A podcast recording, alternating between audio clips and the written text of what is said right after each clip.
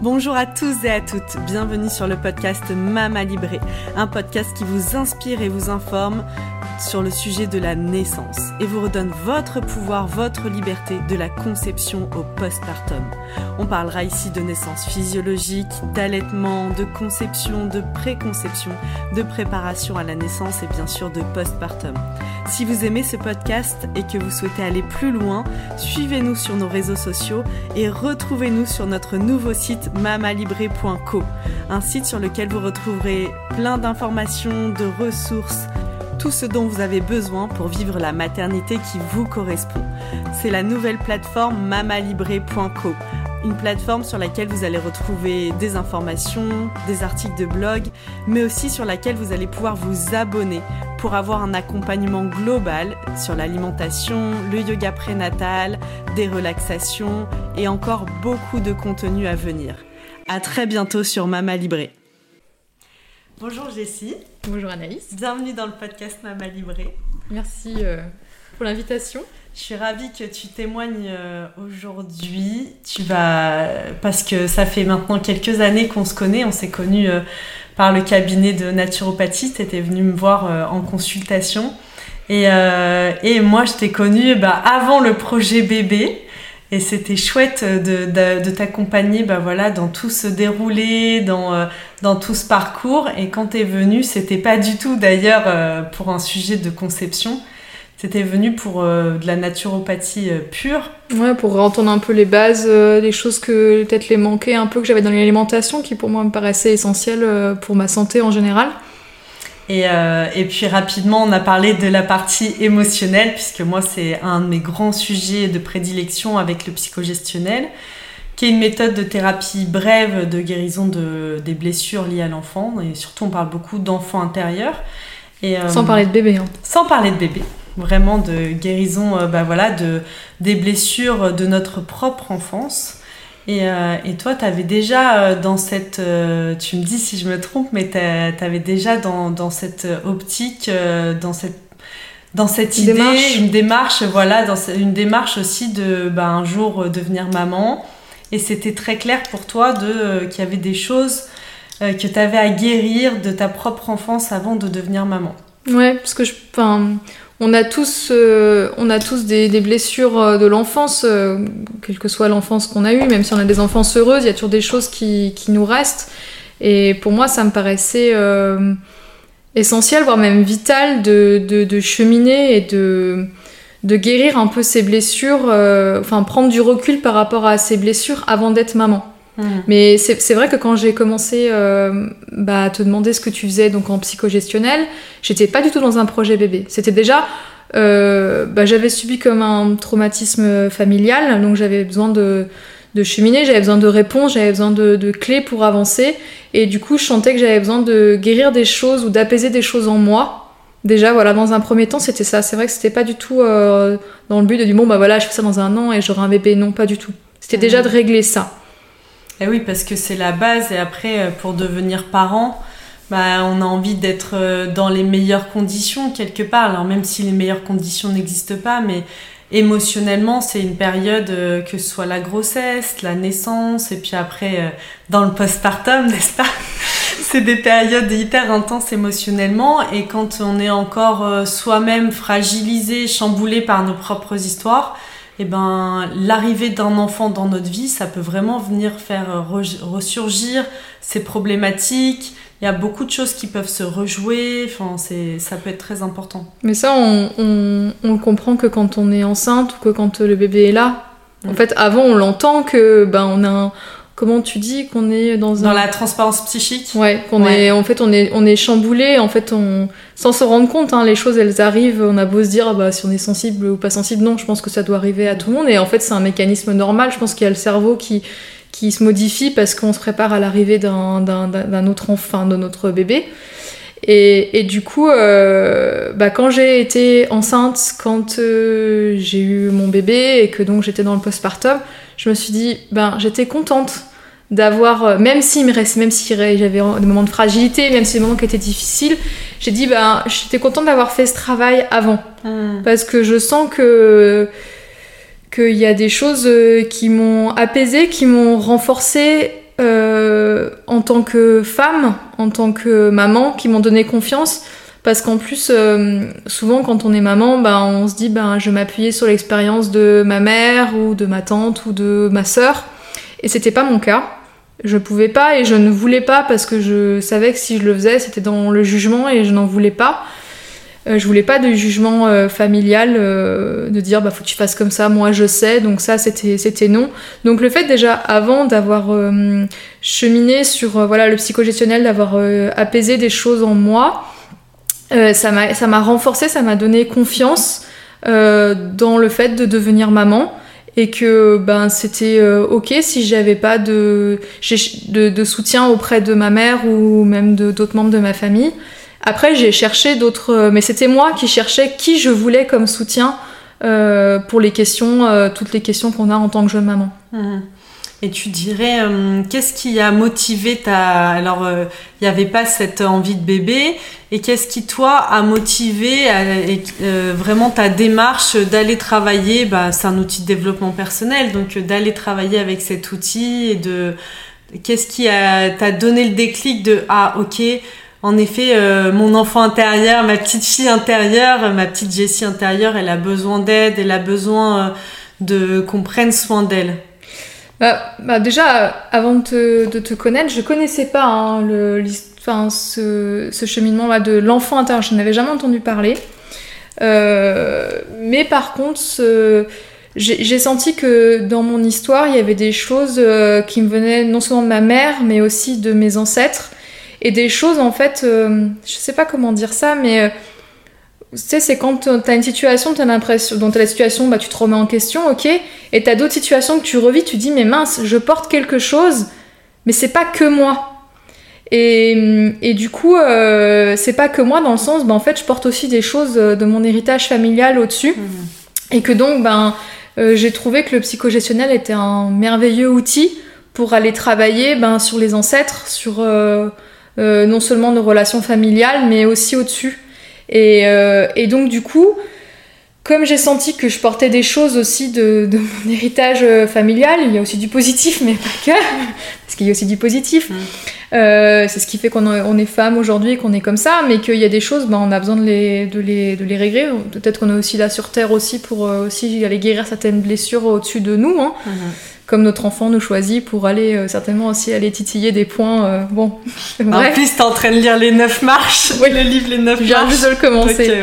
Et du coup, euh, du coup, bah pour moi aussi, je me disais, bah demain je veux avoir un enfant, je veux, je voudrais il n'y a pas d'idéal, mais je voudrais pas. Euh, je, enfin, je pense qu'on peut pas faire à 100% un reset, mais je voudrais pas euh, qu'il, je voudrais pas lui relarguer ses, ses cadeaux empoisonnés. Eh oui, il y avait une notion de, euh, ça me parle beaucoup ce que tu dis, de, ok, ben moi dans mon enfance, il y a eu pas mal de blessures, il y a eu des choses qui ont été souffrantes pour moi, et je veux pas les transmettre. Je veux faire différemment, mais comment on fait pour, comment dans le comment on fait euh, moi, c'est souvent ce que j'explique au cabinet, c'est que la première chose, si on va à contre-courant de ce qu'on a reçu, bah, en fait, c'est les deux versants d'une même pièce. Donc, euh, qu'on fasse la même chose ou euh, complètement l'opposé. Donc, c'est la, la, la un, une des voies, c'est comment je vais guérir moi, comment je vais m'apporter à moi-même ben, ce que peut-être j'ai pas reçu dans l'enfance, d'amour, d'affection, de soutien, de bienveillance, de, bah, de soins. Comment je vais me l'apporter à moi-même pour après être en mesure, en capacité de le donner à son enfant? Il y a un livre que tu m'avais conseillé, c'est marrant parce qu'après c'est toi qui m'as conseillé plein de livres où on parle aussi beaucoup des porte-avions et de cette notion ah de... De l'équilibre émotionnel euh, du docteur euh, Anne Reynaud. Voilà il y a cette notion aussi mm. de, de, vase à remplir chez nos enfants, de vase affectif, euh, de quand ils sont en demande, ben on le voit quand ils sont un peu plus grands, les pleurs de décharge, tout ça. Même quand ils sont bébés, en fait, on sent qu'on a besoin d'avoir un porte-avions quelqu'un. On peut aller voler euh, partout dans la pièce, dans la maison, dans la maison, parce qu'on sait qu'on peut revenir en sécurité quelque part. C'était ça le porte-avions, enfin comme elle expliquait, bon c'est dur à, à, à, schématiser, expliquer, mais oui, de d'être ce parent sécurisant, bienveillant, euh, et pour être ce parent sécurisant, mais il faut que nous-mêmes on, le se sente en sécurité. Et ça, quand il y a eu euh, une enfance un peu euh, ben, tumultueuse, où il y a eu des choses qui ont été vécues, ben, parfois nos parents ils font de leur mieux, Oui. mais eux-mêmes ont reçu un bagage, un héritage. Et pour eux, c'est normal de le, re- de le Voilà, pareil. où ils n'ont pas conscience et du coup de vraiment euh, donc euh, ben euh, se sécuriser et ça le psychogestionnel le fait donc c'est un outil de visualisation et aussi de grande connexion au corps. Et il y a aussi cette notion donc euh, de vase affectif. Et souvent euh, on peut l'observer. Et d'ailleurs parfois on peut s'observer le faire. Euh, moi je l'entends souvent même chez certains parents où l'enfant, eh ben, on va donner à son enfant tout ce qu'on aurait eu, re- aimé recevoir.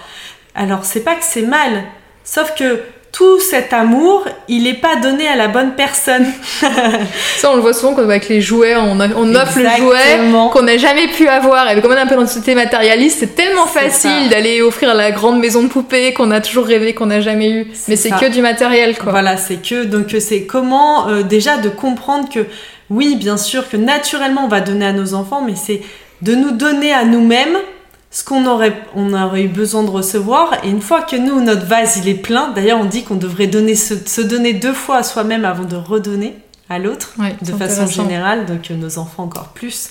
Quel temps on s'octroie, et ça je trouve que c'est important d'en parler dans un podcast comme Mama Libré où on parle de la maternité parce que parfois on est très concentré pendant la grossesse sur la maman, mais pour le bébé, et une fois que le bébé est là, ben quel soin, quel temps on s'accorde à soi-même, et Mm. il est vraiment réduit. et- alors que une maman qui va bien, c'est un bébé qui va bien. Donc euh, il y a tout ce chemin. euh.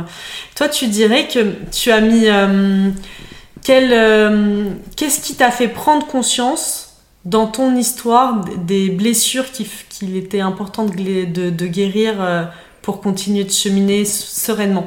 Ou est-ce qu'il y avait des choses que tu qui t'entravaient vraiment et qui, qui faisaient que tu n'arrivais pas à vivre ta vie comme tu l'aurais souhaité. Bah, Aujourd'hui, avec le recul, euh, sur le moment, c'est très dur hein, de, de dépatouiller parce que, comme le- nos, nos parents, c'est le seul exemple qu'on a eu, on a très peu de, on a très peu de comparaisons. Alors des fois on voit comment ça se passe chez une copine ou ailleurs, mais euh, bah, le côté, euh, bah, j'avais j'avais quand même beaucoup de culpabilité. Mhm. Et de me dire bah en fait non c'est pas normal euh, parce qu'en fait il y a toutes ces blessures, on, tant qu'on se remet pas en question, on se dit bah c'est normal, c'est normal de se sentir coupable parce que euh, son conjoint il est énervé pour une chose ou parce que son patron au travail euh, il est pas content d'un truc. euh, bah non, t'as fait du mieux que t'as pu et, et non, c'est pas, c'est Mhm. pas ok de se sentir coupable pour tout. Et je pense qu'il y avait aussi la, je pense que le- la chose moteur, c'est bah, l'histoire de l'amour inconditionnel. Mhm. C'est quoi l'amour inconditionnel? Et je me demande d'ailleurs si c'est pas euh, toi la première ou vraiment toi qui m'a vraiment un peu expliqué ou donné, enfin expliqué, enfin fait comprendre en fait euh, euh, bah, ce que ça peut être et ce que ça nous apporte d'avoir un amour inconditionnel. En fait, j'ai, je sens que dans mon éducation, c'est ce qui a péché. Et en fait, c'est en voyant mon, mon compagnon avec ses parents euh, que j'ai, j'ai dit tiens, euh, bah c'est ça en fait un amour inconditionnel, mais je pouvais l'observer, mais je pouvais pas vraiment le toucher ou, ou arriver à, à, à dire bah c'est comme ça ou pas comme ça. Donc il a fallu que je le travaille sur moi avec euh, l'enfant intérieur. Et en fait, ça peut paraître anodin, mais c'est tellement énorme quand, Mhm. quand on le dit ben, à ton enfant intérieur, ben, je t'aime d'un amour inconditionnel et je, juste les phrases, je serai toujours là pour toi, je suis là pour te protéger, mais juste ces mots-là, c'est, euh, on sent, bah, d'ailleurs j'ai, j'ai Mm. le cœur qui grossit quand je le dis, c'est, ça peut paraître tout simple, mais c'est, enfin, c'est tellement énorme parce que finalement, on... mais je sais que mes parents, ils ont fait du mieux qu'ils ont pu et qu'ils l'ont fait avec euh, bah, l'amour qu'ils ont reçu et ils m'ont donné tout l'amour possible, mais pour autant... euh, bah, moi, je me dis que si je suis aussi euh, là sur Terre, c'est déjà pour faire aussi bien qu'eux. Et si je peux faire mieux, ben c'est bonus. Et du coup, ben voilà, dire que là-dessus, bon après, on, les générations qu'on a eues, nos parents, nos grands-parents, la guerre, tout ça, ont influé forcément les modèles éducatifs. Mais euh, je rejette pas du tout euh, le, le, le, le- je rejette pas ce que mes parents m'ont donné ou le système éducatif qu'ils m'ont donné, mais j'essaie de dire bah voilà ça ça m'a manqué. Et l'amour euh, inconditionnel euh, ça m'a manqué et de le fait voilà de l'aborder euh, de l'aborder de le mieux le comprendre. Déjà voilà de l'avoir un peu pour Mm. soi déjà juste pour soi-même. On dit qu'on doit d'abord s'aimer soi-même mais qui vous apprend à vous aimer vous-même? Mm. qui vous explique? Enfin c'est un concept qui est, qui est assez vague et qui est assez difficile. Après on arrive à mieux le comprendre. Et euh, et du coup euh, et ben après c'est toutes ces ces blocs là ces fondations là qui je pense euh, aident et confortent euh, quand on devient maman Et oui, parce que dans, quand tu dis euh, s'aimer de façon inconditionnelle, pour moi, le psychogestionnel, donc c'est une thérapie de guérison de l'enfant intérieur et c'est surtout un grand outil de reconnexion à soi. Et du coup, on vient vraiment travailler bah, sur euh, l'amour de soi, du coup sur la confiance en soi et de devenir maman. Mais je trouve que dès le moment où le test est positif, c'est hyper important ce capital confiance et cette connexion au corps aussi que cet outil, le psychogestionnel, apporte parce que il y a une grande connexion, une reconnexion à son corps, à ses sensations, puisque le corps il a mémoire de tout, il se souvient de tout, même ce que notre mental ne se souvient pas. Et euh, de, de dire, d'être en capacité de ressentir quand quelque chose euh, nous est proposé, que ce soit même au niveau médical, au niveau euh, de la façon d'accoucher, au niveau de la façon de s'occuper de son bébé après, de de- d'être en capacité de se dire ok attends je prends un temps et je me pose la question à moi-même, de moi-même à moi-même, parce que je suis la seule à avoir la vraie réponse, celle qui est juste pour moi, et de me dire ok ben en fait non pour moi ça c'est pas ok. Et pour moi ça c'est la chose la plus puissante Ah qu'on oui, puisse transmettre à une femme. Je suis d'accord. De en fait l'extérieur tu sais quoi? On n'en a rien à faire. C'est toi. C'est toi. Donc là on va t'apprendre à te connecter à toi. Et ça c'est vraiment C'est un cadeau, euh, c'est un cadeau énorme, peut-être même le plus important. Et, et, et c'est vrai qu'on a beau te dire, euh, souvent tu l'entends, euh, seule une Mm. maman sait Mm. ce qu'elle va pour ton bébé, mais si t'as pas confiance en toi, si t'as pas d'estime, parce qu'on dit souvent qu'il faut d'abord l'estime pour soi avant la confiance en soi, ouais. Parce que s'il manque l'estime, la confiance elle est quand même beaucoup plus compliquée. Et du coup, euh, c'est vrai qu'après on, euh, après l'essence de psychogestionnel, on se, on se ressent beaucoup plus connecté à- au, au vrai soi, à, ben, à la vraie, vraie Jessie, parce que en fait, on reste, je crois, pas me tromper, on reste toute notre vie connecté à notre enfant intérieur. moi j'aime bien donner euh, l'image des poupées russes. Oui, de en fait on est la dernière version de la poupée russe et on a toutes les petites poupées à l'intérieur de nous. Et, euh, et c'est vraiment de prendre conscience que toutes ces petites poupées même si nos parents deviennent les parents bah, le parent idéal ils ont plus accès à ces poupées intérieures la seule personne qui a accès à, à ces parties de nous parce qu'on a tous les âges en nous et ben c'est nous-mêmes et on en est responsable. et on en est responsable. Et on est adulte responsable de toute cette partie de nous. Et c'est ça qu'on fait parfois dans la visualisation, comme tu l'as dit à l'instant, de en fait maintenant, je suis là, quoi que t'aies vécu, aujourd'hui, c'est moi qui vais prendre soin de toi. Je te protège, t'es en sécurité. Et en fait, on sort complètement de ce côté infantilisant Oui. et ben d'ailleurs même toute notre société joue beaucoup sur Bien cette sûr. infantilité qui Mm. est palpable chez de nombreuses Mm. personnes on était on est nombreux à avoir à être restés longtemps dans cette euh, bah voilà ce schéma de euh, il y a une partie de nous enfin la publicité les publicitaires tout le monde use et abuse de, de ce- cette euh, cette fragilité aujourd'hui chez de nombreuses personnes ce côté de l'enfant intérieur qu'on peut toucher et c'est aussi notre grande force cet enfant intérieur quand on va le récupérer qu'on Ouais. le réintègre à nous parce que c'est notre créativité c'est notre joie de vivre et c'est aussi euh, cet enfant intérieur qui va nous permettre de pouvoir, euh, tu vois, se dire, euh, avoir conscience de d'être en connexion avec notre propre enfant quand on aura un enfant aussi à naître. Et ben c'est ça, c'est toute cette empathie qu'on va reconnecter parce qu'on a on l'a On l'a reconnecté à nous-mêmes déjà.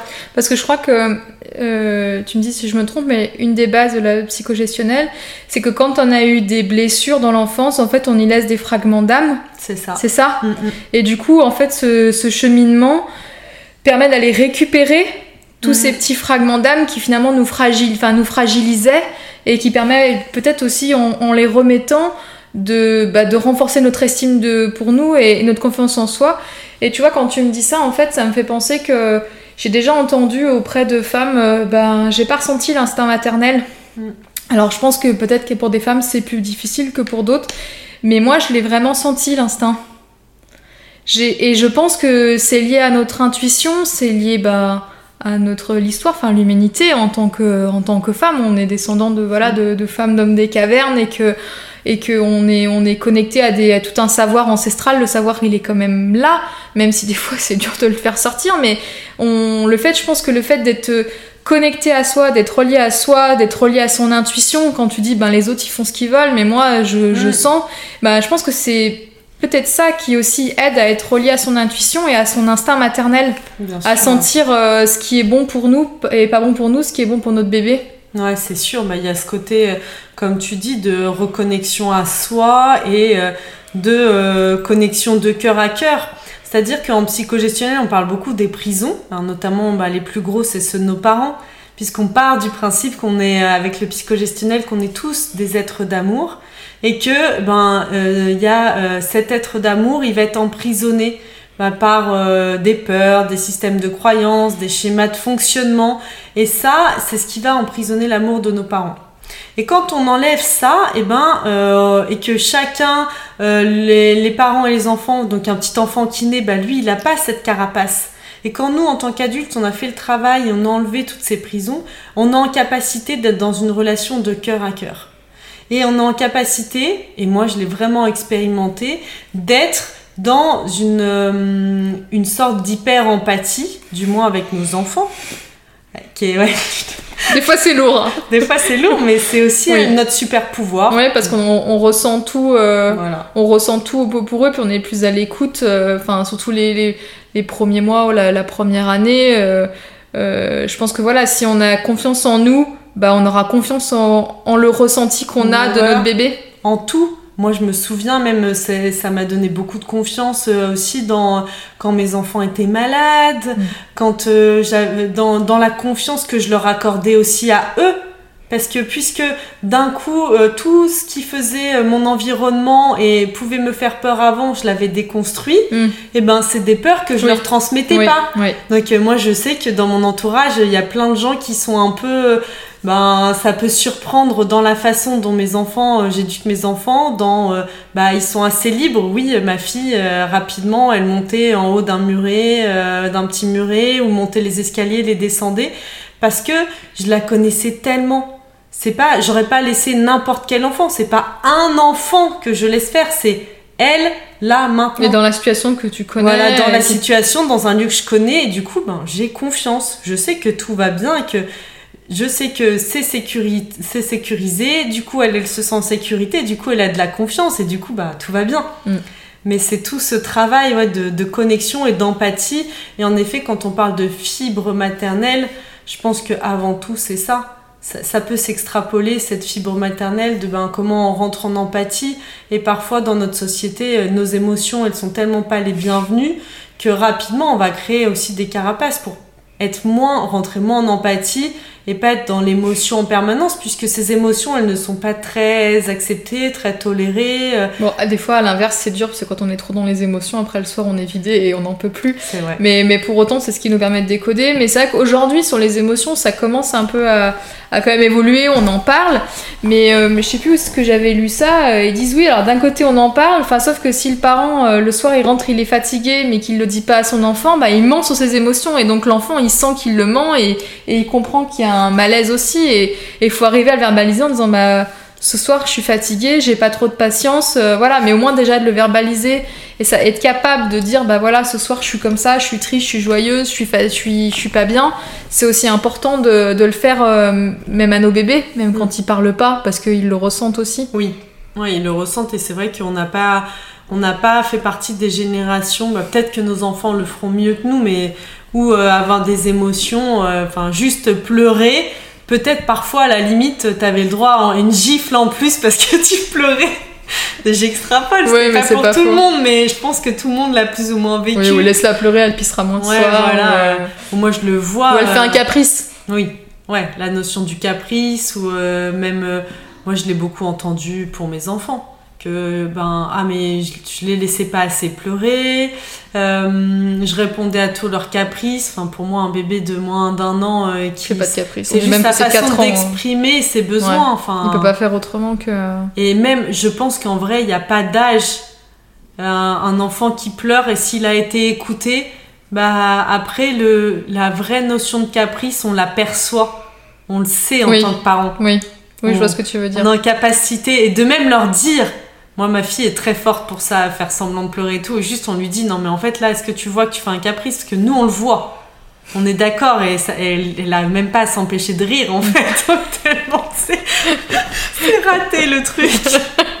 Mais t'inquiète pas, elle trouvera un autre circuit Ouais. pour essayer de savoir aussi.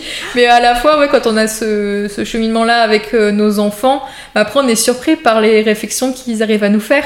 Oui. Parce que eux, ils, ils ont de l'empathie, ils- du coup ça développe leur empathie. C'est Mm. ce qu'explique le- un des livres du docteur Anne Reynaud, là, dont on parlait tout à l'heure, euh, sur euh, l'équilibre émotionnel, ou je ne me rappelle plus exactement du terme.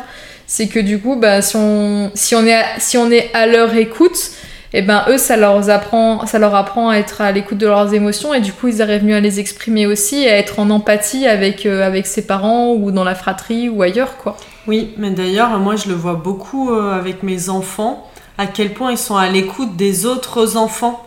Ils sont en capacité de rentrer en empathie, d'observer, enfin de... Il n'y a pas, euh, en tout cas, je l'ai pas vu faire encore. Alors, euh, ma fille, elle a que 4 ans, mais en tout cas, chez mon fils, je ne l'ai jamais vu, et même chez des enfants très différents, mettre à l'écart un autre enfant. Ouais. Et, et c'est pas moi, enfin, je il est- toujours, il est dans ce truc plus ou moins d'inclusion, euh, même quand il y a des grandes différences et tout, et de euh, cette capacité de rentrer, euh, ben, parce que ça fait de la peine ou parce que, euh, bon, il arrive pas toujours à le faire avec sa sœur. c'est plus difficile oui faut dire qu'on le comprend aussi un peu comme exercice, mais voilà, ouais, donc donc il y a vraiment ces notions dans le dans le psychogestionnel, ouais, de, de connexion, reconnexion à soi. Et toi, tu dirais que dans une fois que tu étais dans, dans ce projet bébé, euh, est-ce que tu as continué le travail? Comment, enfin, qu'est-ce qui t'a qu'est-ce qui a motivé que tu continues euh, ce travail-là euh, avec le Ouais. psychogestionnel Mm. C'était un je sais que j'avais des on, donc on avait on avait on avait commencé le travail on avait fait plusieurs séances et après je sentais comme une urgence comme une échéance qu'il y avait des choses qu'il fallait que je termine avant d'être Mm. maman à la fois parce que je sentais que j'en avais besoin parce qu'il fallait que c'était- c'était là maintenant qu'il fallait que je le fasse pour être sûre de bah, d'être la mère la plus juste et la plus bienveillante euh, possible parce qu'on vise aussi ça quand on est Mm. enceinte, surtout d'un premier. Euh, et l'autre chose, c'est je me disais, ben, je savais que après quand mon bébé sera là, ben, j'aurais pendant un certain laps de temps, j'aurais pas le temps d'aller euh, travailler sur moi-même. tu serais moins au cœur en fait, Ouais. moins la priorité du Ouais. moment, oui. Ouais, ce qui Mhm. me paraissait euh, normal. Donc euh, moi, euh, voilà, j'avais des choses encore à, régler. Et puis un peu cette peur de ne pas vouloir transmettre ça à notre enfant. Et puis en plus, on sait très bien que quand on est enceinte, euh, déjà le, fœtus, euh, même l'embryon, on- il ressent déjà beaucoup de choses. Mhm. Ouais, il a tout en mémoire. Bah, D'ailleurs, c'est intéressant parce que dans le, donc dans le processus des séances, dans le déroulé des séances, on fait donc la première séance qui est la séance de reconnexion à son enfant intérieur. Ensuite, s'il y a des traumatismes, on vient travailler sur les traumatismes éventuels. Ensuite, les prisons de la mère, les prisons du père. Puis, on vient travailler sur sa propre naissance. Oui. Et la séance suivante, c'est sur la période fétale, donc quand on est dans le ventre de notre mère. Et je trouve que ces séances, elles sont hyper fortes et assez impressionnantes. Et là, on ne peut pas nier l'évidence que notre corps a une mémoire, parce que consciemment, nous n'avons pas de souvenir de notre naissance. Sauf que quand on fait les séances, c'est assez fou les ressentis que les personnes verbalisent dans leur corps, les sensations, ce qu'elles ressentent, ce qu'elles vivent, ce qu'elles ex- expérimentent, juste en reconnectant par euh, l'intention, en fait, consciemment, reconnectant à cette mémoire, euh, à, à cet instant de leur vie. Et c'est important aussi, donc je sais pas si toi tu te souviens de, ta, de la séance que tu as faite sur la naissance et quel souvenir t'en gardes, mais en tout cas, euh, c'est très intéressant de travailler sur sa propre naissance avant soi-même de donner la vie. Parce qu'en fonction de comment on a vécu sa propre naissance, comment ça s'est passé pour notre mère, et ben ça peut créer aussi dans l'inconscient certaines peurs, certains blocages aussi, même jusqu'au corps physique Oui, qui va peut-être moins s'ouvrir facilement. Mm. Bah, D'ailleurs, j'en profite ici pour dire l'importance de travailler sur soi euh, quand il y a eu des traumatismes et notamment des violences sexuelles. Ouais, j'allais t'en parler que moi j'avais subi euh, des attouchements sexuels et, et euh, bah, c'était la sage-femme qui m'avait posé la question parce que bah, je ne savais pas que ça pouvait avoir des, des conséquences sur. Enfin, des conséquences. Un impact. Un impact sur l'accouchement, donc ça me paraissait normal parce que attouchement sexuel, c'est qu'on vient toucher à l'intimité et quand on accouche, c'est un moment intime. Mhm. Donc euh, on comprend que voilà, il y avait un, lien. Donc c'était important pour moi de travailler euh, dessus. Euh, et, du coup, je pense que voilà, ça, ça a fait du bien. ça, je pense que c'était vraiment important pour moi de, travailler là-dessus, quoi. Bah, on comprend qu'il y a un lien. Je me souviens d'un, j'avais vu sur les réseaux un, un spot télévisé un peu, mais ça avait été relayé. C'était les Italiens et euh, ah oui, oui, je me rappelle. Il prenait en vidéo, euh, donc euh, il montrait à quel point donc le moment de la naissance, de l'accouchement pour une femme, c'est un moment de grande intimité et ça fait partie de notre sexualité. Et du coup, pour montrer la, ben, l'aberration quelque part d'où nous en sommes aujourd'hui dans la façon dont on accouche, c'est-à-dire dans une salle avec de la lumière, des gens, qui, rentrent et qui sortent, mm. au niveau du jeu hormonal et donc dans ce spot italien, il montrait donc un couple qui est sur un lit en train de faire l'amour, mais sauf que c'est dans une salle d'hôpital, comme si ils allaient accoucher, mais ils s'apprêtent à faire l'amour. Et ça montre à quel point bah, c'est impossible typiquement d'avoir un orgasme, d'avoir du plaisir dans des dans des dans des une situation pareille. Et en fait, euh, je trouve que le parallèle, alors moi je me suis beaucoup intéressée à la naissance orgasmique, à, à toutes ces naissances euh, où au début je me disais mais comment ça? Moi on m'a toujours parlé de la souffrance, la douleur t'enfanteras dans la douleur et tout. Puis il y en a qui ont un orgasme au moment de la naissance. Mais c'est quoi ce bordel Qu'on nous aurait caché ça Et en fait, quand on comprend tout ce jeu hormonal qui se joue au moment de la naissance, que ça fait partie de la sexualité et qu'en effet, d'allumer la lumière, que tout le monde rentre, des gens que vous avez jamais vus de votre vie et tout, bah c'est sûr que vous pouvez toujours vous brosser pour avoir un orgasme. Et puis bon, euh, vous, avez, euh, vous avez une chemise, en bas vous êtes nu quoi. Donc euh, je faisais de ça et j'en m'écartais, juste, juste ça. Que vous vous sentez à l'aise chez le gynécologue quand vous avez les jambes écartées avec, euh, avec les parties à l'air? donc il y a tout ça. Donc en effet, euh, ça, ça, ça, ça, fait complètement sens de s'il y a eu des abus sexuels, s'il y a eu des traumatismes liés à la sexualité, quelle qu'elle soit, ça peut même être euh, un premier rapport amoureux qui s'est pas bien passé, ou enfin voilà. Dans... Ouais, ou un rapport au corps euh, compliqué. Aussi, son propre rapport au corps, et eh ben c'est important d'aller le travailler mmh. pour libérer euh, et, guérir aussi cette, cette, ben, cette blessure pour que le corps au moment de la naissance ben, puisse complètement s'ouvrir et, laisser passer ce bébé quoi. Mais c'est vrai qu'il y, a très peu de personnes qui nous parlent de ce rapport, euh, cette corrélation entre la sexualité euh, et l'accouchement. Bon, après, tu parlais euh, de la lumière et du monde, pour autant, il peut y avoir des accouchements à l'hôpital et ça peut oh. quand même se passer bien, mais même s'il y a des choses qui sont un peu dérangeantes, mais euh, ça veut pas dire que ça va forcément se passer mal par rapport au jeu hormonal, mais c'est vrai qu'on, à la lumière de, de, ce que tu dis, de ce que tu, de l'enseignement finalement que tu donnes, euh, ou les lumières ou les pistes que tu donnes par rapport à l'accouchement physiologique, ça permet de mieux comprendre le pourquoi du comment. Bien sûr. Mais l'idée, c'est pas de. Bien sûr qu'on peut continuer à accoucher à l'hôpital et que ça se passe très bien mais c'est de nous, en tant que femmes, avoir à, l'esprit les conséquences que notre environnement peut avoir pour euh, le prévenir le plus possible. Parce que moi, je suis sûre que dans les hôpitaux, euh, petit à petit, plus on sera nombreuses à avoir mm. conscience de l'importance que ça a d'être ben, préservé, d'être dans ce cocon, ce bain hormonal, plus on va pouvoir le verbaliser, plus on sera nombreuses à le demander et plus nos demandes elles seront respectées. D'une lumière tamisée, de est-ce que c'est possible bah, de rentrer discrètement dans de, y ait peut-être moins de personnes qui mm. rentrent, enfin je sais pas. déjà maintenant, quand, elles, quand elles font un toucher vaginal, elles posent la question que je suis sûre qu'avant elles ne devaient pas poser la question. Ouais. Elles disent attendez, je vais regarder et puis, euh, et puis hop, terminé quoi. Donc c'est vrai que ça, ça, évolue, il y a du chemin, mais déjà voilà, de, de le savoir nous, déjà c'est déjà énorme. Ouais, de savoir, euh, ben oui, dans la physiologie, de savoir aussi ben, que nos émotions ont un impact fort, donc euh, que ce soit, ben, d'ailleurs je trouve dans la grossesse, euh, toutes les peurs qui peuvent ressurgir, tout euh, c'est hyper intéressant pendant la grossesse. C'est pour moi l'opportunité aussi, on a encore ce temps-là pendant les 9 mois, de euh, d'aller guérir des blessures qui Mm. peuvent ressurgir, peut-être qu'on n'avait pas en conscience, Oui. et qui là, Elle ressortent. elles ressortent et ça Mm. devient fort en Oui. fait. Avec parfois même des symptômes physiques, Mm. euh, de, de l'angoisse, de l'oppression, Mm.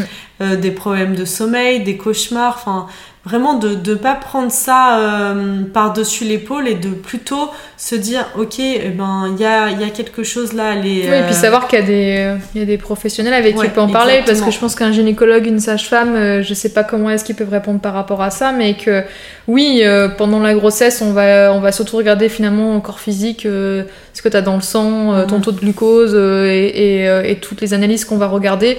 Mais euh, je pense qu'il y a vraiment des choses au niveau du mental euh, ou du, du ressenti émotionnel qui- qu'il faut, il faut en parler, il faut que ça sorte. Et, et c'est vrai que c'est là que c'est le moment aussi de- de- d'aller d'aller régler ça mhm. d'aller me toucher le doigt dessus et de dire bah, à quoi ça me renvoie, qu'est-ce que, qu'est-ce que je pourrais faire. Et, et c'est vrai que je, je t'en parlais avant, euh, quand je regarde sur les réseaux sociaux, on voit beaucoup de mamans qui euh, aujourd'hui osent parler que ben, le postpartum c'est difficile. Avant on n'en parlait pas du tout de ça.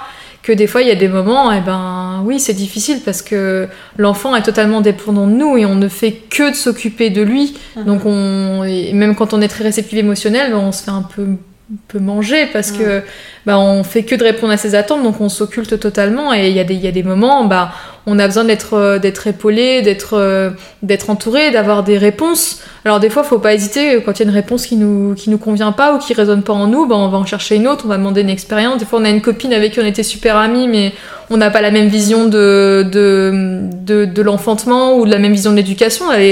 Discuter avec une autre personne, ah bah ouais, bah là ça me convient plus, ça me fait plus, ça, ça résonne plus juste en moi.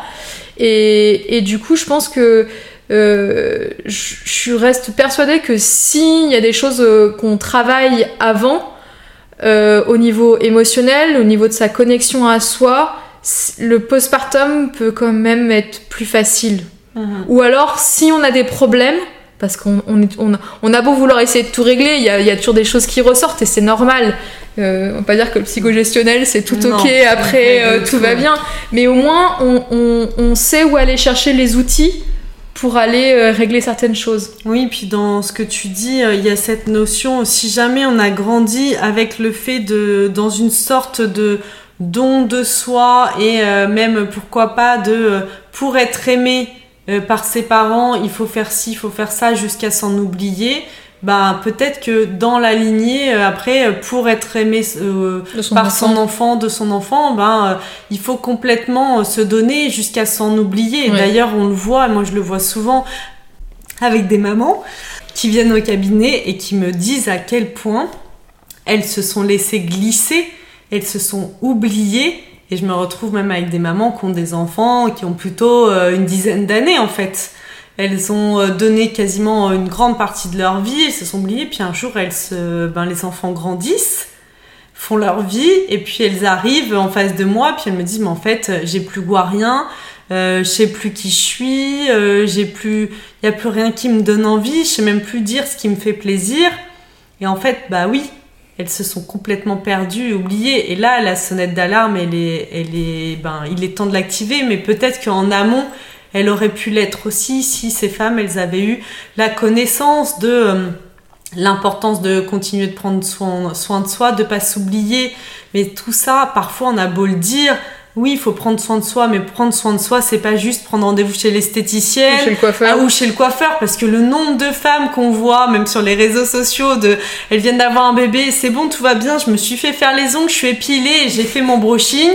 Ouais, trop bien. Non, mais on parle pas de ça du tout. C'est important, mais il n'y a pas que ça. C'est important, mais c'est c'est pas euh, suffisant. Et tu vois, moi je me rappelle une discussion euh, que j'avais eue avec toi, donc euh, quand j'avais eu mon bébé, euh, où tu m'avais dit, bah voilà, euh, fais aussi attention à, à te garder un peu de temps pour toi, donc euh, accepter de faire garder son enfant, en l'occurrence à la crèche, qui, ce qui a été quand même assez difficile d'accepter de laisser son enfant ailleurs, dire mais est-ce qu'il va être bien, hein, hein. Et, euh, et j'avais dit, mais euh, tu vois, je l'ai posé à la crèche. Et je suis rentrée à la maison, mais euh, le seul truc que j'ai fait de l'après-midi, c'est de me mettre sur mon canapé. Là, premier réflexe, culpabilité, je n'ai rien fait. Et en fait, euh, juste le fait que toi, tu me dises bah c'est ok en fait. Bah c'est comme, non mais c'est- très bête ce que je vais dire, mais c'est comme si tu, euh, toi, une personne extérieure ou une maman, donc qui a une certaine euh, valeur expérience, me donnait l'autorisation Mm. Que c'est ok de rien faire. Et c'est super important de rien faire. Mais, mais, mais ouais, mais le problème c'est que je pense qu'on est dans une société où, euh, bah, oh, tu sais, parce qu'au début tu te dis, ah bah je vais en profiter, vu que je vais être sans mon bébé, bah je vais en profiter pour ranger, je vais en profiter même pour prendre un bain, je vais en profiter pour euh, m'avancer pour cuisiner. Ouais. Et en fait, bah, quand tu rentres, des fois t'es tellement vidé que bah, t'as juste envie de te poser et, et surtout de rien faire, mais t'as la culpabilité, mais en fait, voilà, juste que tu mets entre guillemets, c'est bête, hein, dire donner l'autorisation, ben c'était ok pour moi. Mm. Mais il m'a fallu quand même du temps, tu vois, et parce que c'est des choses qu'on n'entend pas. Ouais, ouais, et je pense, oui, je suis d'accord avec toi, il y a cette notion de, bah, de la superwoman aussi, tu vois, de, qui va tout gérer et tout jusqu'à s'épuiser. Et il faut pas oublier que quand on a un bébé et qu'il est avec nous à la maison, la sollicitation, elle est permanente. Des moments off, on n'en a pas. Des moments, on vient récupérer. Et ça, on l'appréhende pas quand on est enceinte, parce qu'on se dit, bah ça sera ok quand il dormira. Mais en fait, euh, bah ça dépend des bébés. Il y a des bébés qui sont cool, mais. euh, S'il dort déjà. Oui. Il y avoir un jour où il dort, mais euh, bon, Oui. si c'est la nuit, c'est plus compliqué. Enfin voilà, tu dis au moins tu peux dormir, mais du coup, tu, tu, enfin moi je sais que j'ai, je, je pensais pas que c'était à ce point-là en fait que bah j'aurais le temps de rien. Que quand euh, quand t'as les bébés les premiers mois, mais si déjà le matin t'as réussi à te doucher, t'habiller, mais juste ça c'est c'est énorme. Alors que tu vas tu vas en parler avec euh, je sais pas une tante, une cousine, elle va te dire bah bah quoi, tu lui as changé la couche, tu lui donnes à manger, tu veux bien prendre ta douche Bah non, en fait, Mm. non. non, euh, c'est, ça, ça prend tellement de temps et, et tu, tu, pour moi, tu arrives à l'appréhender. euh, Enfin, sauf si tu as eu une sœur ou une tante où tu l'as vu. Oui. Et comme bah, on en parlait, voilà, les liens familiaux aujourd'hui font que bah, on est un peu isolé et on a moins vu euh, ce qui se passait quand on était enfant, on n'a pas vu la tante ou qui avait des enfants. Et du coup, bah voilà, c'est que quand t'es vraiment dedans que tu te rends compte. Hmm, ouais, c'est sûr, dans l'expérience de et en fonction des besoins de ton bébé, s'il a besoin des bras beaucoup, donc le portage, donc euh, tout ça, oui, tu Le kit main libre. ton, ton temps euh, à allouer juste à toi et, euh, et en effet, le- les moments de régénération et du rien, ils sont hyper importants. Et c'est ça qui va, c'est ces moments-là qui vont permettre derrière d'être disponible, Oui. d'être dans la disponibilité à l'autre. Oui. Et je trouve que quand on, en effet, parfois on se sent agacé ou euh, que c'est dur parce que forcément on en passe des moments, on traverse des moments comme ça, et ben de se dire euh, ok en fait euh, là j'ai juste besoin de rien faire. de- et c'est normal et il le faut. Ouais, et c'est même vital. Mm. Donc euh, ça fait partie du. Ouais, c'est. Ouais, mais tu l'entends pas. Enfin, pour moi, tu l'entends pas, ça. Mm. Ouais, la notion de. Oui, puis c'est pas l'exemple qu'on nous donne. Bah, merci Jessie Avec pour ton témoignage sur, euh, cette, euh, bah, sur le psychogestionnel, cet outil merveilleux de guérison euh, de l'enfant intérieur. J'espère que ça vous aura donné des pistes et il y a plein d'autres outils et de thérapies brèves. Il y a même la kinésiologie. Il y a, il y a ple- vraiment plein d'outils qui peuvent permettre de travailler sur soi de cette manière-là. Si vous souhaitez plus d'informations, bah, n'hésitez pas à, à regarder ou à aller même sur mon site Anaïs Roinard Naturopathe. J'ai fait toute une page sur euh, le psychogestionnel, ce que c'est, euh, en quoi c'est c'est utile et, et voilà, sur quel chemin ça vous emmène parce que c'est un chemin après, un long chemin. Et, euh, et voilà, je vous souhaite euh, une belle euh, fin de journée à tous et je vous dis à très bientôt.